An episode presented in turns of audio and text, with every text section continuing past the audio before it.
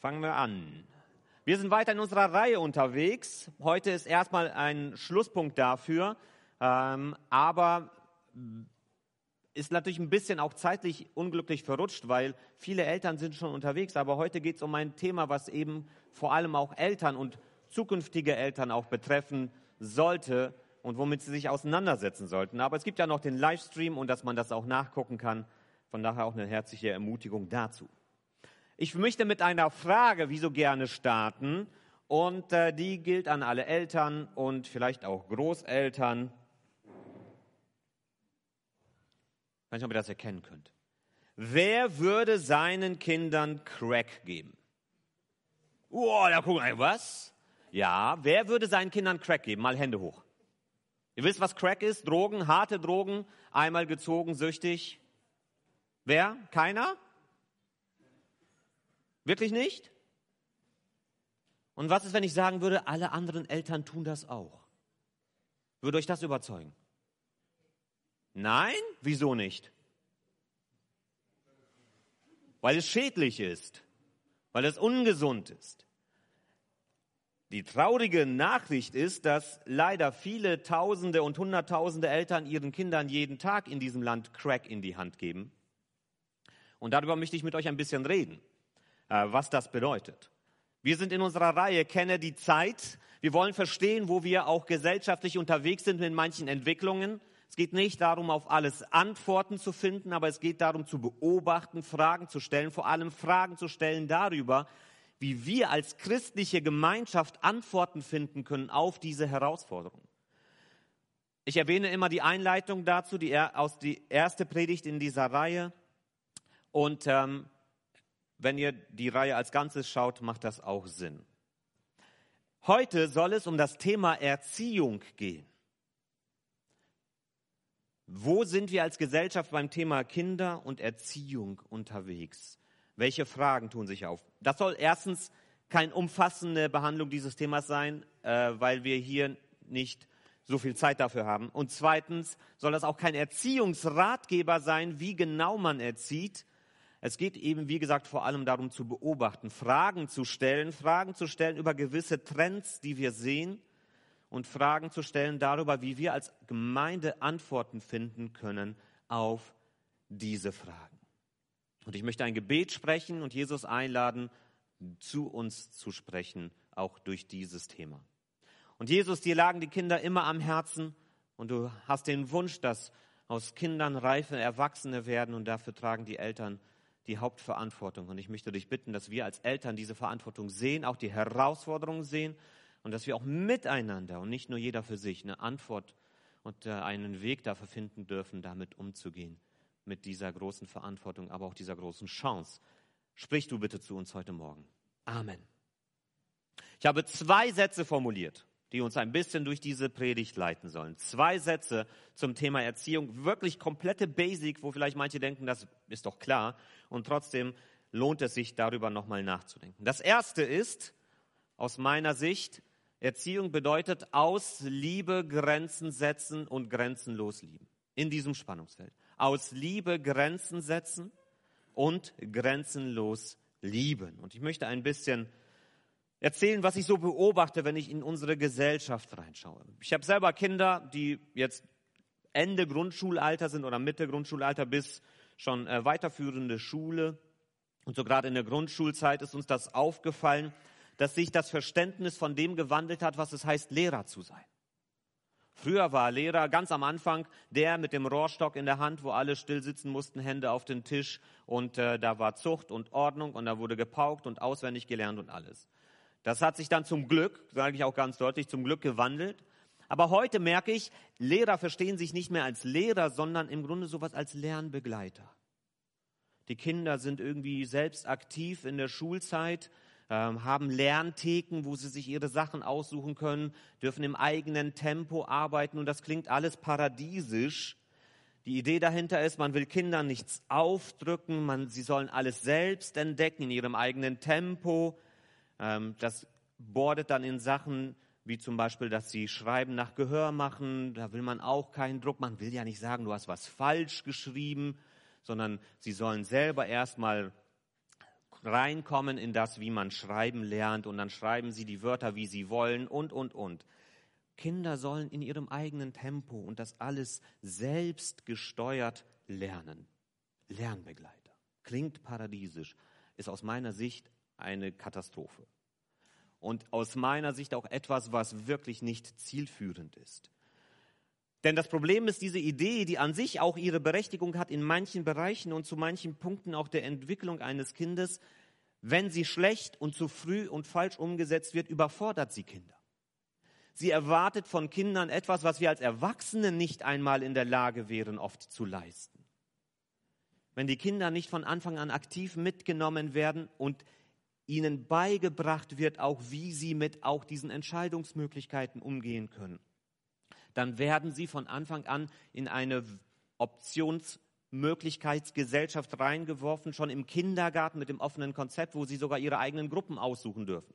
Und dann rumwuseln und keiner weiß, wer wohin gehört. Es überfordert Kinder aus meiner Sicht, aus meiner Wahrnehmung. Und ich finde das nicht zielführend. Die Frage ist, wo kommt diese Idee her, dass man nichts mehr von außen aufdrückt, dass die Kinder das alles im eigenen Tempo entfalten müssen und, und, und. Und ich habe nochmal nachgeguckt und festgestellt, dass das tatsächlich so ist, dass diese Person immer noch sehr stark prägend ist, obwohl vielleicht sogar die meisten in ihrer Ausbildung nichts mehr davon mitbekommen. Wisst ihr, wer das ist? Jean-Jacques Rousseau. Habt ihr von Rousseau schon mal gehört? Ein sehr bekannter französischer Aufklärer. Er hat Bildungs Bücher geschrieben. Zum Beispiel das bekannteste ist Emil, wo er versucht hat, seine Idee von Pädagogik auch zu transportieren als moderne zeitgenössische Pädagogik. Das hatte vor 200 Jahren ungefähr entwickelt. Ich bin normalerweise jemand, nicht jemand, der Menschen nach dem beurteilt, quasi vermischt zwischen dem, was sie tun und dem, was sie sagen. Denn was sie sagen, kann richtig sein, selbst wenn sie vielleicht manches Falsches tun. Aber bei Rousseau sollten auch dann schon Warnglocken klingen, wenn man weiß, dass er viele Kinder hatte und keins davon großgezogen hat. Er hat sie alle in Waisenhäuser abgegeben, weil er sagte, er ist nicht in der Lage dazu, diese Kinder zu erziehen. Aber er hat ein Buch geschrieben darüber, wie man Kinder erzieht. Ähm, das ist etwas, wo ich sage, mm, okay, erstmal mit Vorsicht genießen. Und Rousseau prägte nicht nur Pädagogik, sondern die Pädagogik her von einem bestimmten Menschenbild. Ein Menschenbild, das heute sich komplett durchgesetzt hat in unserer Gesellschaft, bis eben in alle Bereiche auch von Pädagogik hinein. Und dieses Menschenbild kann man extrem zusammengefasst und extrem runtergebrochen formulieren so. Der Mensch ist von Natur aus gut und wird durch die Gesellschaft böse gemacht. Das ist das, was Rousseau als Kerngedanken hineingebracht hat eben ganz bewusst auch in Pädagogik. Der Mensch ist von sich aus gut. Und würde man den Menschen nicht von Gesellschaft her prägen, dann würde er sich gut und toll entwickeln. Aber es ist die Gesellschaft, die den Menschen böse werden lässt. Und deshalb kam dann bei ihm die Idee herauf, Kinder sollen nicht von der Gesellschaft erzogen werden, weil das korrumpiert. Das macht die Kinder kaputt. Das zerstört ihr natürliches Gutes, sondern sie sollen sich so gut es geht selbst entfalten und in Ruhe gelassen werden. Ihr natürliches Inneres einfach ausleben. Ein Gedanke, der heute, wie gesagt, ganz breit Standard ist. Dieses Menschenbild und Konzept übernehmen aber nicht nur Lehrer und Erzieher, eben auch viele Eltern, die Kinder möglichst in Ruhe lassen. Und viele Eltern verstehen sich tatsächlich auch mehr als Lebensbegleiter und Versorger als als Erzieher. Und auch das ist für mich etwas, was eben nicht richtig ist, wenn wir in diese Richtung weitergehen. Weil dieses Menschenbild schon defizitär ist, was Rousseau formuliert hat. Der Mensch ist eben nicht von Natur aus gut. Er ist auch nicht von Natur aus durch und durch böse, wie das vielleicht manchmal in unseren christlichen Kreisen auch sehr extrem und vielleicht auch pointiert formuliert wird, weil wir das so auch aus bestimmten Texten der Bibel heraus verstehen. Der Mensch ist nicht gut in allem, was er tut, und er ist nicht durch und durch böse, sondern das realistische aus meiner Sicht Menschenbild, das wir in der Bibel finden, ist, der Mensch ist gut geschaffen. Mit guten Anlagen. Gott hat wirklich tolle Dinge in uns hineingelegt. Aber durch die Sünde ist der Mensch veranlagt, Böses zu tun. Er ist in der Lage, schon von klein auf Böses zu tun, auch ohne gesellschaftliche Prägung von außen. Und daher braucht der Mensch eben nicht nur Entfaltung, weil dann auch das, was an Destruktiven, an Bösen in uns angelegt ist, sich entfalten kann, sondern der Mensch braucht Erziehung, Anleitung, eine Hilfe dabei, eben mit diesen beiden inneren Naturen, die wir in uns haben, umzugehen. Erziehung bedeutet, den Menschen auf das Leben vorzubereiten, so wie das Leben ist, mit allen Herausforderungen und Schwierigkeiten, mit allem Guten, auch mit allem Bösen, was uns darin begegnet und eben auch mit dem Schlechten in mir selbst und das Gute, was in mir ist, zum Tragen kommen zu lassen. Und dazu gehört, dass wir auch als Eltern selber eine Vorstellung von dem haben, was heißt es, erwachsen zu sein? Was gehört dazu? Und dazu gehört auch die Idee, dass wir wissen, mit welchen Werten wollen wir selber unterwegs sein und welches Wertekonzept wollen wir an unsere Kinder weitergeben. womit wollen wir sie prägen? Woran wollen wir, dass sie sich ausrichten und dass sie das für ihr eigenes Leben übernehmen? Und gleichzeitig wollen wir es ihnen ermöglichen, auch Teil dieser Gesellschaft zu sein, zu der wir gehören, in allem, was auch Gutes und Herausforderndes darin ist. Und deshalb ist es wichtig, dass wir sowohl unendlich und grenzenlos lieben, weil uns diese Kinder anbefohlen sind, aber auch mit Liebe Grenzen setzen und zu zeigen, nein, das sind keine guten Wege. Und wenn du das aus dir heraus versuchst so auszuleben, wird das keine guten Entwicklungen nehmen. Genau in diesen beiden Spannungen. Und ich möchte dazu einige Verse auch aus dem äh, Alten Testament lesen. Und ich weiß, die sind äh, hart. Und ich möchte, bevor ihr gleich aufspringt, möchte ich einfach kurz noch zwei Sätze gleich dazu sagen. Sprüche 13. Wer seinen Sohn nicht mit dem Stock bestraft, der hasst ihn. Wer seinen Sohn mit harten Maßnahmen erzieht, der liebt ihn. Das steht in der Bibel. Gibt es auch nichts zu beschönigen. Damals, in der Zeit, als das geschrieben wurde, war die Prügelstrafe natürlich Teil der Erziehung. Das war es bei uns ja bis vor 20 Jahren auch noch, dass das möglich war. Jetzt nicht mehr. Das ist in diesem Text so drinne. Das Problem ist, wenn man jetzt als Christ versucht daraus zu sagen, ach, wir müssen als Christen, als guter Christ muss ich meinen Sohn prügeln, um ihn zu erziehen. Das ist, das wäre eine falsche Auslegung. Ist natürlich eine Option in diesem Text, aber es ist nicht das, was hier geboten wird. Es geht hier nicht darum, mit Prügeln zu erziehen. Das ist nicht das, worum es geht. Und ich möchte auf einen Text hinweisen von einem Theologen, den ich kenne, Stephanus Scheel. Der hat nämlich genau zu dieser Frage Gewalt in der Erziehung ist die körperliche Bestrafung von Kindern in der Bibel geboten, einen Text für das Ethikinstitut verfasst. Den könnt ihr hier auf dieser Homepage, die ich verlinkt habe, auch einsehen. Ähm, Finde ich sehr, sehr gelungen und ordnet das sehr gut ein. Und ich möchte diesen Vers, weil der eben in unserer Zeit auch so viel Missverständnisse erzeugt, mal ein bisschen anders formulieren. Vers 24 könnte man so sagen. Wer seinen Sohn nicht konsequent erzieht, der hasst das ist nämlich damit gemeint. Nicht das Prügeln ist im Mittelpunkt, sondern eine konsequente Idee von dem, wie wir erziehen wollen. Wer seinen Sohn oder seine Tochter nicht konsequent erzieht, der hasst ihn. Wer, mit, äh, wer seinen Sohn mit harten Maßnahmen erzieht, der liebt ihn. Und diese Idee finden wir auch an einer anderen Stelle in Sprüche 22. Erziehe einen jungen Mann so, dass er zielstrebig seinen Weg geht, dann wird er auch im Alter nicht davon weichen. Also wir als Eltern haben die Herausforderung und die Aufgabe, unsere Kinder erwachsenfähig zu werden, lebensfähig als Erwachsene in dieser Welt. Und das auch mit gewissen Werten und Überzeugungen, die wir ihnen vermitteln. Und es ist nicht richtig, dass man sagt, die Eltern sollen sich möglichst raushalten und die Kinder sich irgendwie selbst entfalten lassen. Das ist nicht das, was ich wiederfinde und es ist auch nicht das, was ich richtig finde. Ähm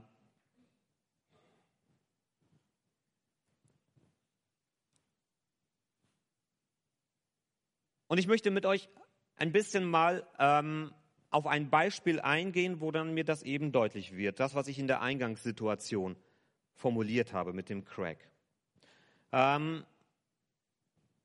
denn daran, daran wird auch etwas deutlich, was mir eben Sorgen bereitet. Wir erleben heutzutage eine paradoxe Situation, auch als Eltern.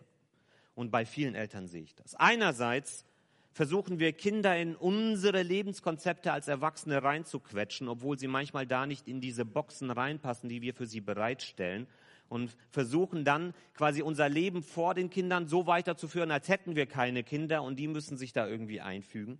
Und auf der anderen Seite sehe ich das Problem, dass wir in der Gefahr stehen oder jüngere Eltern vor allem, auch durch das, was von außen vermittelt wird, Kindern alle Be Hindernisse aus dem Weg zu räumen und nur auf ihre Bedürfnisse einzugehen und ihren Bedürfnissen unbegrenzt Raum zu geben. Und beides ist aus meiner Sicht genau das, was falsch herum ist. Kinder sprengen unsere Grenzen, aber Kindern dürfen wir auch Grenzen setzen, die gut und gesund für sie sind. Und ich habe mal ein paar Zahlen mitgebracht, um auf ein paar Sachen auch einzugehen. Ich habe hier Spaß Statistiken. Hier geht es um Depressionen, gesortiert nach Geschlecht und politischer Überzeugung, ist aus den USA. Und wenn ihr vielleicht genau hinseht, seht ihr, diese Kurve nimmt einen krassen Bruch nach oben ab einer gewissen Zeit. Ab 2000 etwa 11, 12 gehen die Zahlen für Depressionen hoch über alle Geschlechter hinweg aber vor allem bei jungen Mädchen. Und dort vor allem bei liberal erzogenen jungen Mädchen, nicht konservativ erzogenen jungen Mädchen. Liberal erzogene Mädchen, aber auch liberal erzogene Männer und äh, haben eine viel höhere statistische Gefahr für Depressionen heutzutage als konservativ erzogene, wobei es dort auch etwas verzögert hoch, hochgegangen ist. Das wird auch an anderen äh, Stellen deutlich. Andere Statistiken zeigen das auch, dass äh, gerade auch von der, hier wird nochmal nach Farbe auch unterschieden, weiße Liberale ähm, viel, viel öfter mentale Probleme diagnostiziert bekommen als Konservative. Ähm, und vor allem im jugendlichen Alter ist das extrem. Eine andere Statistik zeigt, ähm, Self-Derogation, das heißt Selbstschlechtmachung. Wie geht es dort auch? Auch dort sehen wir bis 2009 und 10 ungefähr eine gleichbleibende Linie und dann fangen die Zahlen hochzugehen, gerade auch wiederum bei liberal erzogenen Jungs und Mädels, dass die sich für nicht gut selbst erachten. Und diese Zahlen schießen durch die Decke, dass die über sich selbst sagen, ich bin nicht gut genug. Und die Frage ist, wo kommt das her? Was ist die Ursache dafür? Was ist der Auslöser dafür? Aus meiner Sicht ist es genau das, worüber ich am Anfang gesprochen habe, dass wir unseren Kindern Crack in die Hand geben und nicht die Kraft haben, dort Grenzen zu ziehen. Und zwar rede ich nicht von Crack in Form von äh, wirklichen Drogen, sondern ich rede von digitalem Crack. Soziale Medien. Auf dem Smartphone. Das ist tatsächlich die Nummer eins Ursache für diese Entwicklung. Denn mit dieser Zeit, 2010, 2011, entstanden die ganzen sozialen Netzwerke, die wir heute kennen. Oder die haben dort enorme Einfluss entwickelt, wie gerade die, wo die Jugendlichen unterwegs sind, wie Instagram, Snapchat, TikTok und andere. Das geht zeitlich einher und es ist sehr auffällig, dass bis dahin die Linie ziemlich konstant gewesen ist und in diesem Augenblick schießt das nach oben. Das ist tatsächlich für mich eine der größten Herausforderungen, die wir im Umgang mit unseren Kindern haben, wie wir ihnen beibringen können, damit gut umzugehen. Denn wenn ihr wollt, dass euer Kind depressiv wird, dann gebt ihnen ein Smartphone in die Hand und gebt ihnen unbegrenzten Zugang dazu. Und ich kann euch versichern, die mentale Entwicklung eurer Kinder wird runtergehen, beängstigend runtergehen. Das ist leider heutzutage etwas, was ziemlich klar ist.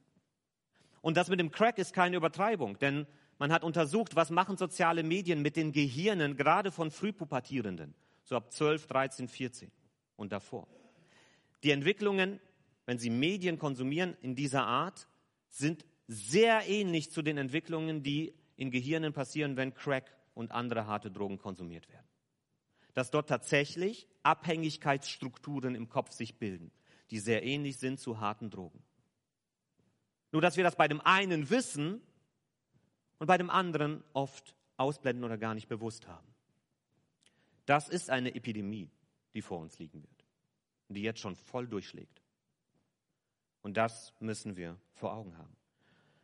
Und dazu kommen noch andere Faktoren, nicht nur das, was das mit dem eigenen Kopf auch macht, auch dem, was, wem die, wo, äh, womit die Kinder dort ausgesetzt werden, auch an Inhalten. Von dem, welche Werte will ich vermitteln, was will ich ihnen mitgeben. Und ich kann euch nur empfehlen, mal ähm, die Sendung von Markus Lanz zu gucken, egal wie ihn über ihn denkt. Mir ist Lanz egal an dem Punkt. Aber vom 4. Mai, schaut euch nur die erste halbe Stunde an. Ich kann das jedem Elternteil nur empfehlen, sich das mal anzutun. Dort ist die Schulleiterin aus Hatten, die auch ein Buch dazu geschrieben hat, Silke Müller. Und die hat sich dort hingesetzt und mal beschrieben, was die Kinder im Alter von 10, 11, 12 Jahren über soziale Medien schon zu sehen bekommen. Das ist nicht jugendfrei, was sie erzählt. Guckt das nicht, wenn eure Kinder in der Nähe sind.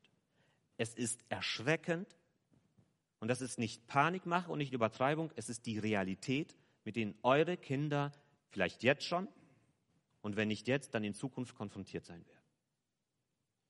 Nicht ausblenden, sich dem aussetzen. Das heißt, wir haben hier tatsächlich eine riesige Herausforderung. Und zu den Statistiken, die ich gerade gebracht habe, gab es auch einen passenden Artikel in The Free Press.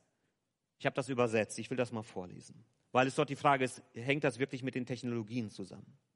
Nach der Prüfung der Beweise einschließlich der Tatsache, dass die gleichen Trends zur gleichen Zeit in Großbritannien, Kanada und Australien stattfinden, kam Goldberg, die Journalistin, zu dem Schluss, dass Technologie, nicht Politik, das war, was sich in allen diesen Ländern um 2012 veränderte. Das war das Jahr, in dem Facebook Instagram kaufte und das Wort Selfie in das allgemeinsprachliche Lexikon eintrat. Und etwas später aber nach 2010 über junge Mädchen vor allem, es geht dort vor allem um junge Mädchen, aber nach 2010 sinkt ihre Zeit mit Freunden so schnell, dass sie bis 2016 weniger Zeit mit Freunden, Freunden verbringen als konservative Mädchen. Teil der Geschichte mag also sein, dass soziale Medien, Medien das Leben liberaler Mädchen mehr als jede andere Gruppe übernommen haben.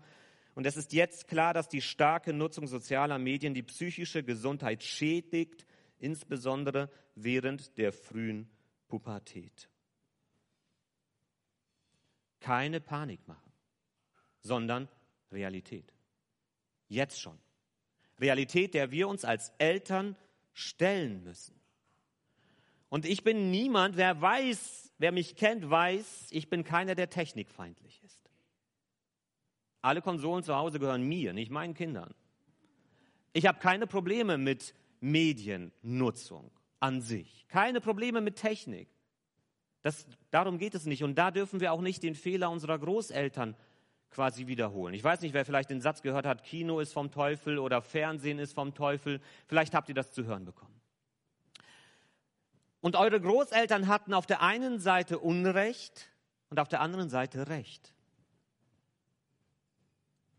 Sie hatten Unrecht damit, weil sie die falschen Schlussfolgerungen daraus gezogen haben, dass die Technik an sich das Problem ist. Sie hatten aber Recht damit, dass wenn wir Kanäle dazu öffnen, dass Inhalte, die wir selber nicht prüfen können, in das Leben unserer Kinder einziehen, dass das Folgen haben wird.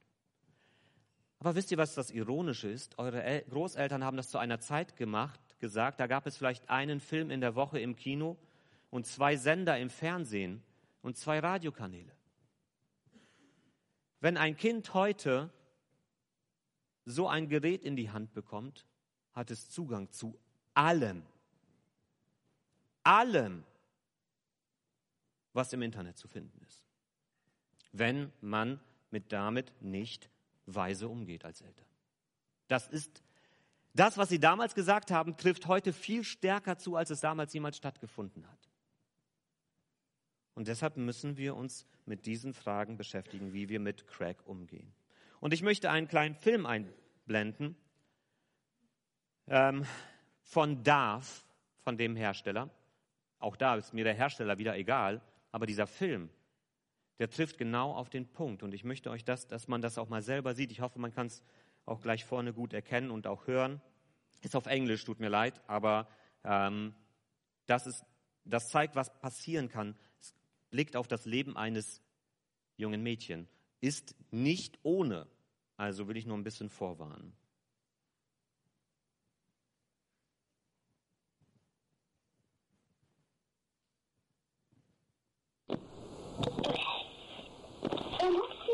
And I will read you a book.